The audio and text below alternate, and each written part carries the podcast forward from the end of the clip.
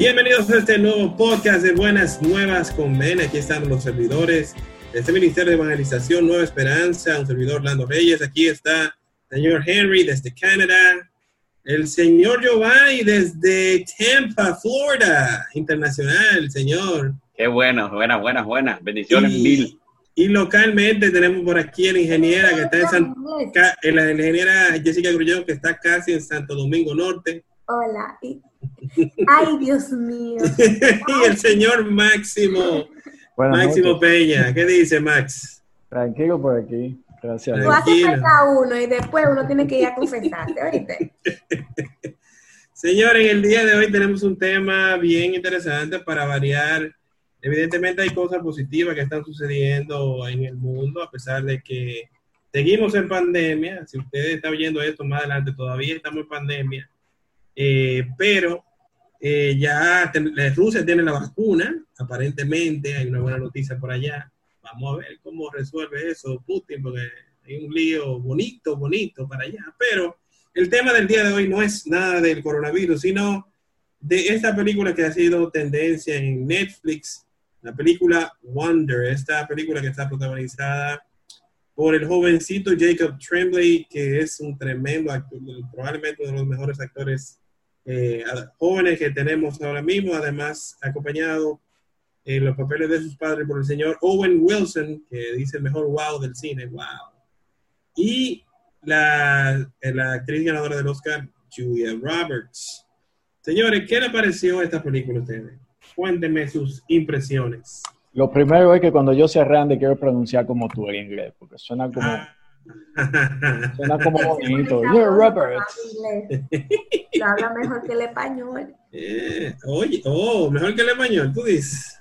Bueno, coges más swing que para hablar el español. Eso me lo enseñó hay como mi un amigo. Carlos Almanzar, que dice San Antonio Spurs. o sea, suena más que el día, André. Un saludo a Carlos Almanzar. Tú vas por el mismo camino, ¿oíste? ¿Qué va? Cuénteme qué le pareció la película. Me gustó. Tocó muchos, muchos ámbitos que uno así, o sea, que en el día a día no lo ve. Y aunque se centra solo en el niño o en su apariencia, hay muchas cosas que, que uno puede verse reflejadas en ella. O sea, el rol de los papás de más de uno es más complicado de lo que puede parecer ser. Porque, por ejemplo, esos padres enfocados en que su niño pues crezca con una personalidad, una autoestima fuerte, porque es algo con lo que él va a tener que vivir toda su vida, su apariencia, descuidan a su niña grande porque es encaminada, porque es obediente, porque es buen estudiante, y no se dan cuenta del vacío tan grande y de la autoestima tan bajo con el que ella está creciendo. Entonces, es como, Como el que él, él, el niño.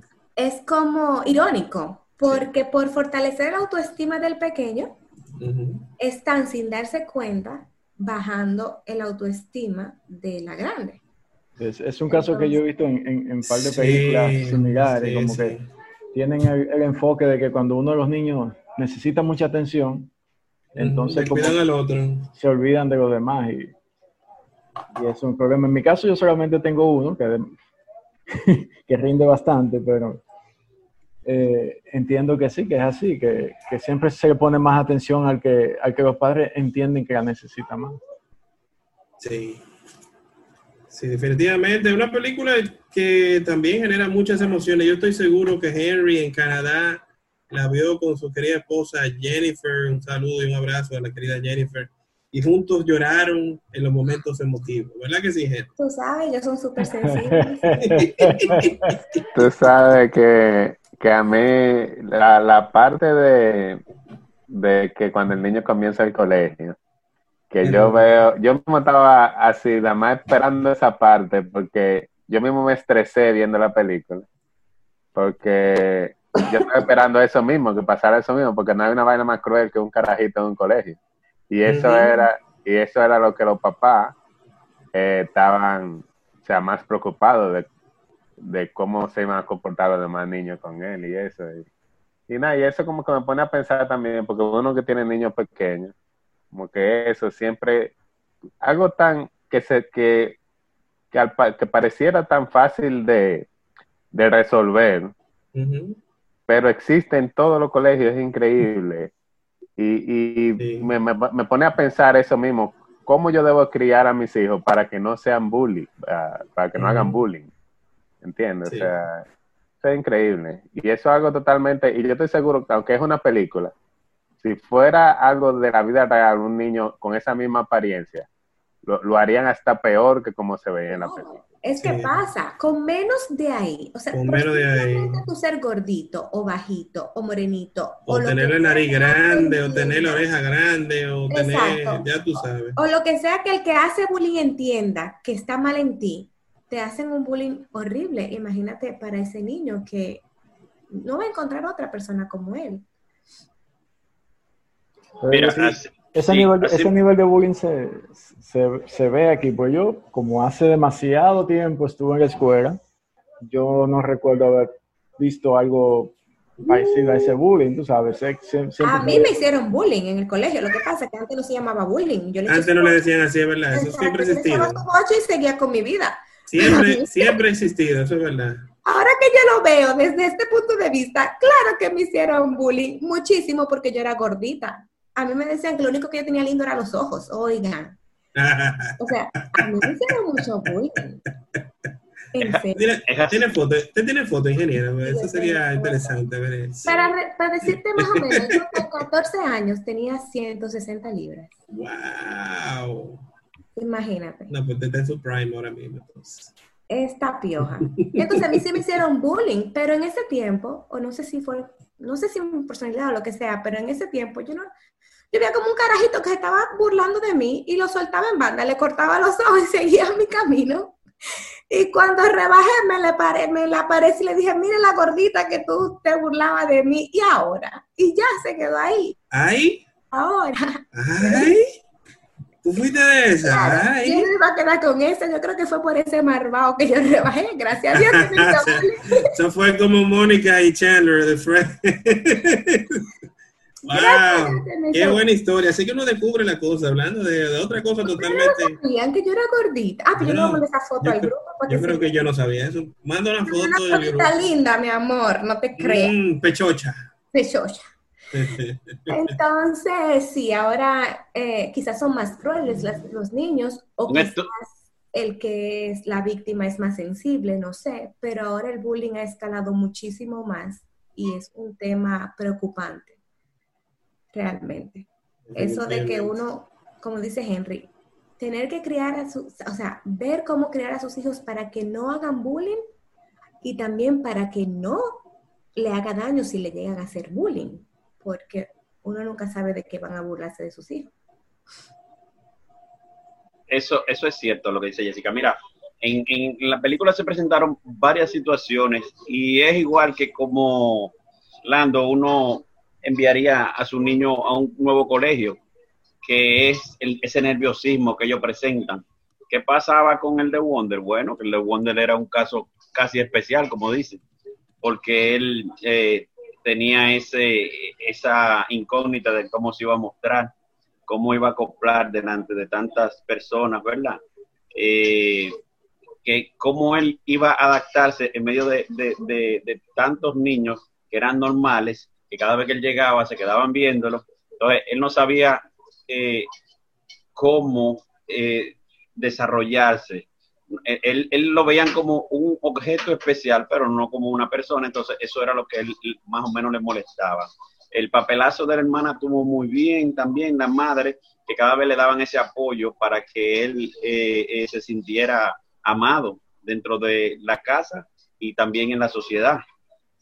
Tú sabes que aquí se presentan, por ejemplo, como si fueran dos mandamientos de la Biblia. El primero, amarte como a ti mismo, eso era lo que le inculcaba a la mamá, y también eh, amar a tu prójimo como a ti mismo, ¿verdad? Amar como a, amarte a ti mismo, amar a tu prójimo como a ti mismo.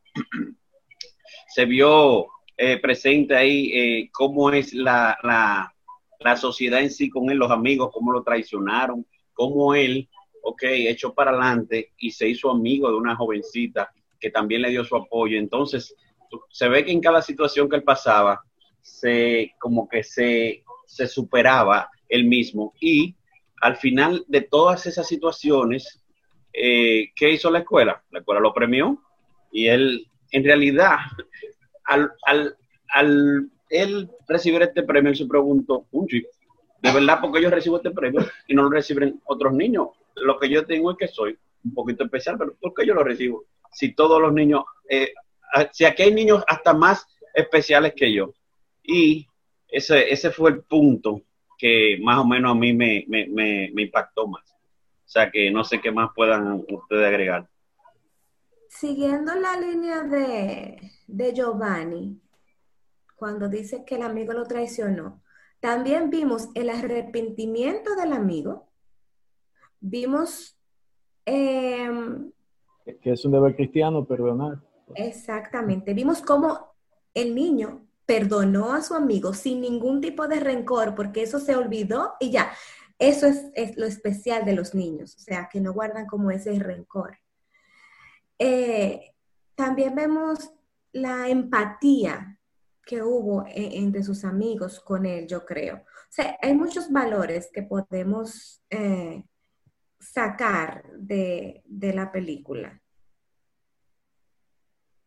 Y también cuando, si ustedes se fijan, cuando ya a, él lo, llegaron a conocer, hasta lo mismo que le hacían bullying.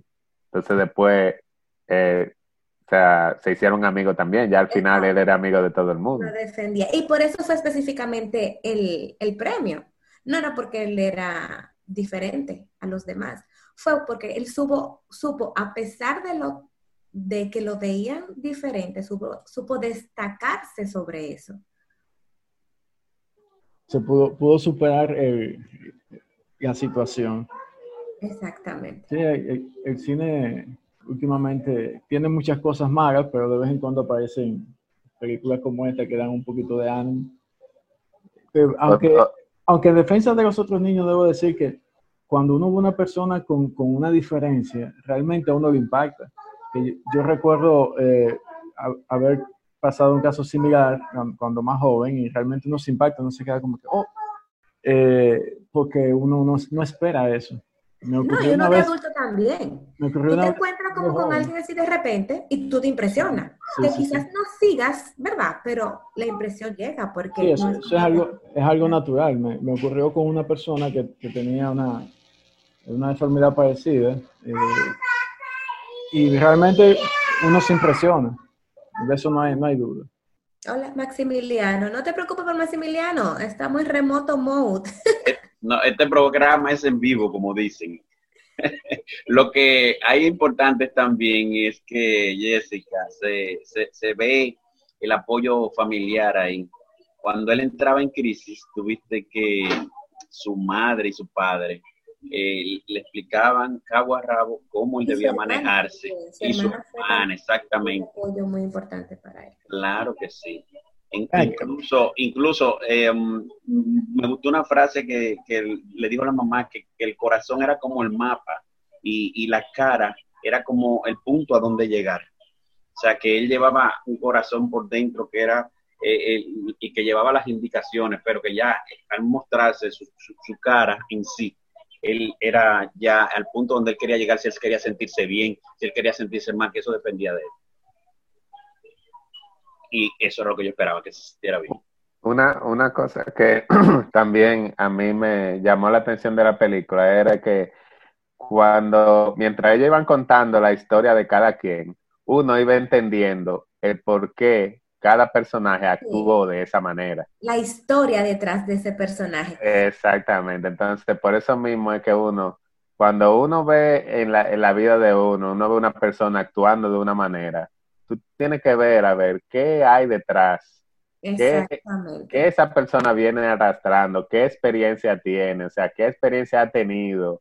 Eh, o sea, ¿qué lo está llevando a tomar esa decisión? Claro. De, no, entonces, no, lanzarse, perdón, no lanzarse uno de una vez a, juzgar, que es lo que uno generalmente hace, como que, oh, este, esta persona sí es antipático, sí es de tal forma. Exactamente sin saber la batalla, todos los días, señores, todos los días uno tiene una batalla que está llevando. Si eso es uno que está llevando una batalla, muchas veces grande, muchas veces pequeña, porque tú esperas que el otro no la esté llevando. O sea, todos los días, todos llevamos una batalla. Entonces, eh, eso sí a mí también me llamó mucho la atención, sobre todo con la amiga de la hermana, porque de repente ya le dejó de hablar. Y uno mismo como, concho, le esta carajita, ¿qué le pasa? Pero ¿y ella quién es? ¿Qué si yo cuánto? Y después uno ve el trasfondo, o sea, la envidia, o sea, ella tenía tan alto a su amiga y a su familia, que la misma envidia, lo mismo deseo de quizás querer una familia estable, eh, bueno, todo lo que ahí se describió, la llevó a comportarse así. Y ella estaba sufriendo mucho más que la amiga, que la misma amiga, pero entonces la amiga, la hermana del niño, pensaba como que no, como que a que le habrá pasado, yo que le hice, yo soy la que está pasando el peor día del mundo porque ella no me habla, pero era todo lo contrario también. Sí, a ella le daba vergüenza de que ella se había hecho pasar por ella durante todo un verano eh, durante el campamento, campamento ese que ella fue, entonces ella no sabía, no quería enfrentar esa situación y lo que hizo fue simplemente apartarse. Exactamente. Sí, pero ahí también se sale a relucir lo que dijo Máximo ahorita del perdón. ¿Qué hizo ella? ¿Cuál fue el intercambio que hizo ella en la obra? Que le cedió el papel importante y eso fue eh, voluminoso para ella, o sea, lo más grande que pudo interpretar a, delante de su familia ese papel y la familia darse cuenta de, sus orígenes.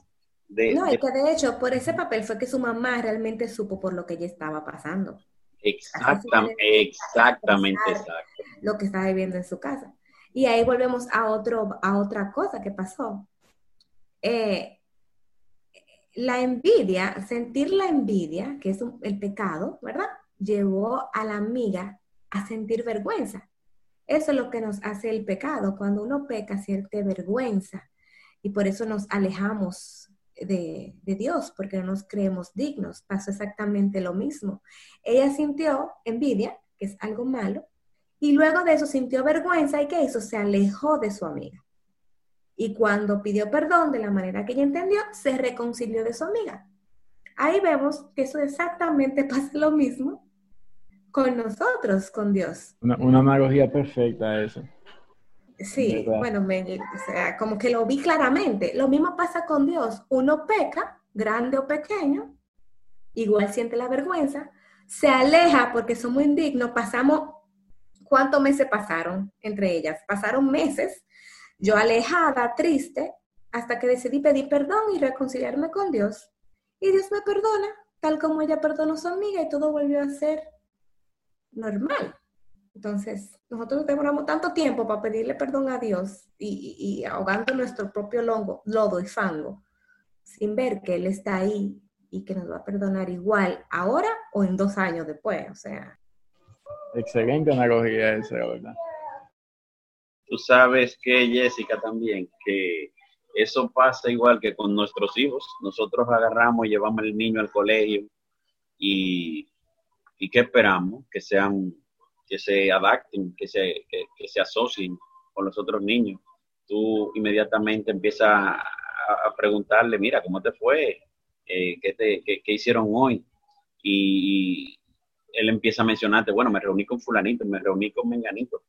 Y, y tú ves que agarran el teléfono y se llaman y empiezan a hablar, hablar, hablar, hablar.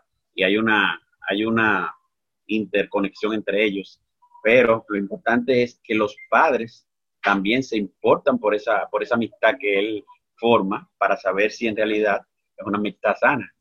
¿Te pasó igual? Bueno, mis hijos todavía no están en la edad de, hablar por teléfono y de, pero sí, obviamente yo le doy seguimiento a, sus amigos y, me preocupa que tengan una, una amistad sana y cuando se pelean, porque Santiago tiene un vecinito que se peleando, también trato de que todo se, de que todo se, se arregle. Y pregunto por él, quizás así como el niño preguntaba por la amiga porque era muy de la casa. Entonces, hay amistades que llegan a ser muy, muy familiares. Hay amigos que uno dice que son como si fuera familia. Hay amigos que viven metidos en tu casa o tú metido en la casa de ellos y no se sabe la familia de quién son. Exacto. Y, parece, y al parecer la niña era así con la familia. Por eso otra cosa, otra cosa que, que, me llamó la atención de la película y ahora que estamos haciendo analogías eh, con lo que es el cristianismo, yo creo que la, ustedes se fijaron cuando llamaron a la dirección a, a los papás del niño, de, de, Julian, era que se llamaba. Claro que me fijé, esa tipa yo quería, ¡ay!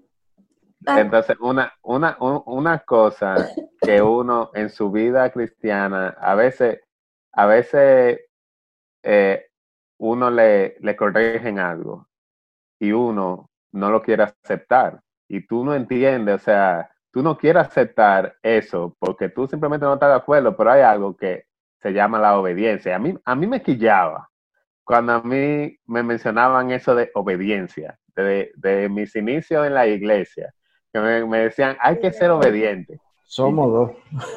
A mí eso, a mí eso sí me quillaba. Y lo que tenían que hacer los papás de ese niño en ese momento era simplemente aceptar la crítica que le estaban haciendo, aceptar el castigo que se le estaba dando, porque tenían que aceptar que el niño hizo algo malo. Sin embargo, ellos lo que simplemente querían era que no, que se le buscara la vuelta y que tratara de, o sea, como que hacer pequeño ese problema, que eso es algo normal, pero ¿a, qué lleva eso? Dar un tratamiento especial a su hijo. Por, Porque daban dinero al colegio. Exactamente. Exacto. Ajá, sigue. O sea, ¿a qué lleva eso entonces? Imagínate que el director de ese colegio hubiera hecho de verdad y que, ah, sí, está bien, vamos a dejarlo así, porque se asustó, porque que no iban a dar más dinero. ¿Qué hubiera sido ese, ese niño? ¿Qué iba a hacer ese niño después en el futuro? Él iba a creer que todo se resuelve con dinero en la vida. Exacto. Entonces, así mismo, por ejemplo, en la vida cristiana, uno puede querer o no hacer, o sea, querer hacer algo que está mal y tú, si tú crees que no hay ninguna consecuencia, tú lo vas a, tú lo vas a hacer. A seguir haciendo. Lo vas a seguir haciendo. Entonces, cuando viene alguien que te está viendo desde afuera y te dice, mira, eso que tú estás haciendo está mal. Y aunque muchas veces uno hasta se acostumbra a hacer cosas ya, y uno cree que ya son normales, que ya son, que ya está bien, porque ya tú estás acostumbrado a hacerlo, o porque tú venías acostumbrado de hacer eso de toda una vida. Entonces de repente tú llegas a la iglesia y te dicen, tú no puedes hacer eso. Oye, pero ¿por qué? Pero esto es una dictadura. No es una dictadura, es que si las cosas para que todo el mundo esté en armonía y paz, tiene, que haber orden. Claro, reglas. no, y también en la misma palabra se nos llama a a corregir al hermano desde el amor. Porque la Biblia nos dice que tenemos que corregir a nuestros hermanos cuando están haciendo algo mal. Es nuestro deber como cristiano corregir a nuestro hermano que, que está haciendo algo mal. Y antes que se vaya la idea del niño, o sea, cuando los papás se pararon, que se fueron quillados, que él se iba del colegio, él se le dio la cara de dolor y dijo, no, yo quiero seguir en este colegio. él estaba dispuesto a pedir perdón por lo que él había hecho. O sea, él reconoció que estuvo mal y aún así sus papás eso no lo vieron y no le permitieron al niño pedir perdón por eso que hizo cuando él ya había visto la consecuencia de lo que hizo y quería hacerlo. No sé si me, si me entender. Bueno, que los niños necesitan, Claramente, amor. los niños necesitan que alguien le, ponga un límite porque ellos no conocen el límite. Si, uno, nunca se lo pone, como decía el mismo Jesucristo, si tu hijo te pide un huevo, tú no le das un escorpión, pero tampoco si tu hijo te dice que quiere tirarse un barranco, tú no lo vas a dejar. Exactamente. Y esa es la importancia del deber que tenemos nosotros como padres que estamos criando niños y que tal vez lo queremos criar también a sí mismo con, eh, con, con, base cristiana, de cómo tú tienes que ser un guía para ellos. Y tú sabes eso, de que aunque a ti te, te, te duela porque te dieron tal vez en el orgullo, tú tienes que hacer las cosas como son. Eso sí es difícil. Que Claro. nos pasa con, con- nos pasa con toda cosa cotidiana, a veces hasta con en el ámbito profesional nos pasa. Uno cree que se sabe una cosa y viene alguien y te dice, eso está mal, eso no es así. Bueno, aquí está mi hijo que me, me ha hecho una prueba hoy que haciendo muchísima bulla. Eh, Sí, pero, Me ha hecho, me ha hecho quedarme tranquilo, pero que uno va no, pero, pero está muy bien eso, está muy bien. Jessica, ahí mismo, en esa partecita que tú hablabas, se ve la envidia y, y al mismo tiempo se ve el amor, porque el, el- en la envidia, o sea, ¿qué hace Wonder? Por decirlo, por decirte el nombre del niño, Eh, lo ayuda y ganan el premio de, de- de científicos, de ciencia. Y después, ¿qué hace el amigo? Lo traiciona, le dice, oye, este muchachito está, que no se me despega, que con lo otro, pero después pasa lo que tú dices, viene el arrepentimiento. Y entonces eh, viene eh, la ayuda cuando lo están molestando los niños de otro curso, que él entra ahí a defenderlo.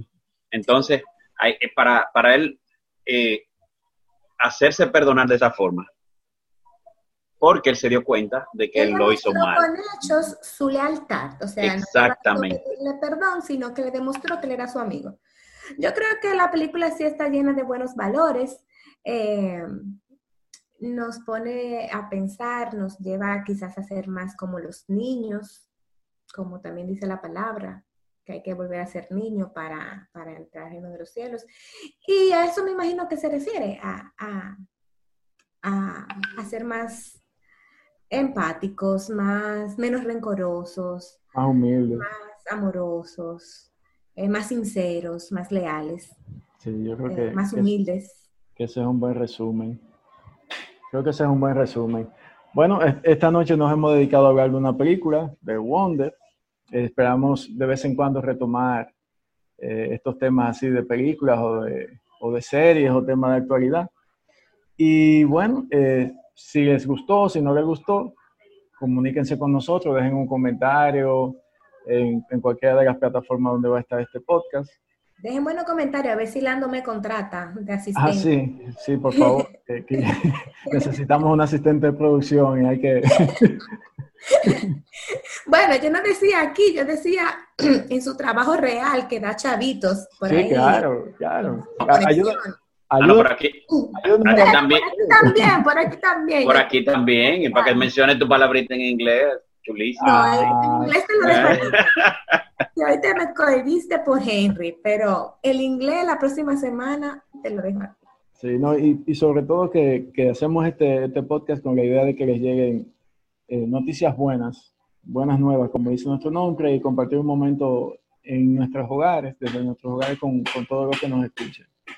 Así que de nuestra parte terminamos por hoy, lo hacemos cortito, para que puedan pasar un momento tranquilo eh, escuchándonos y será en otra ocasión, nos despedimos de ustedes. Mi hijo Maximiliano que se oye en el fondo. Maximiliano, te queremos.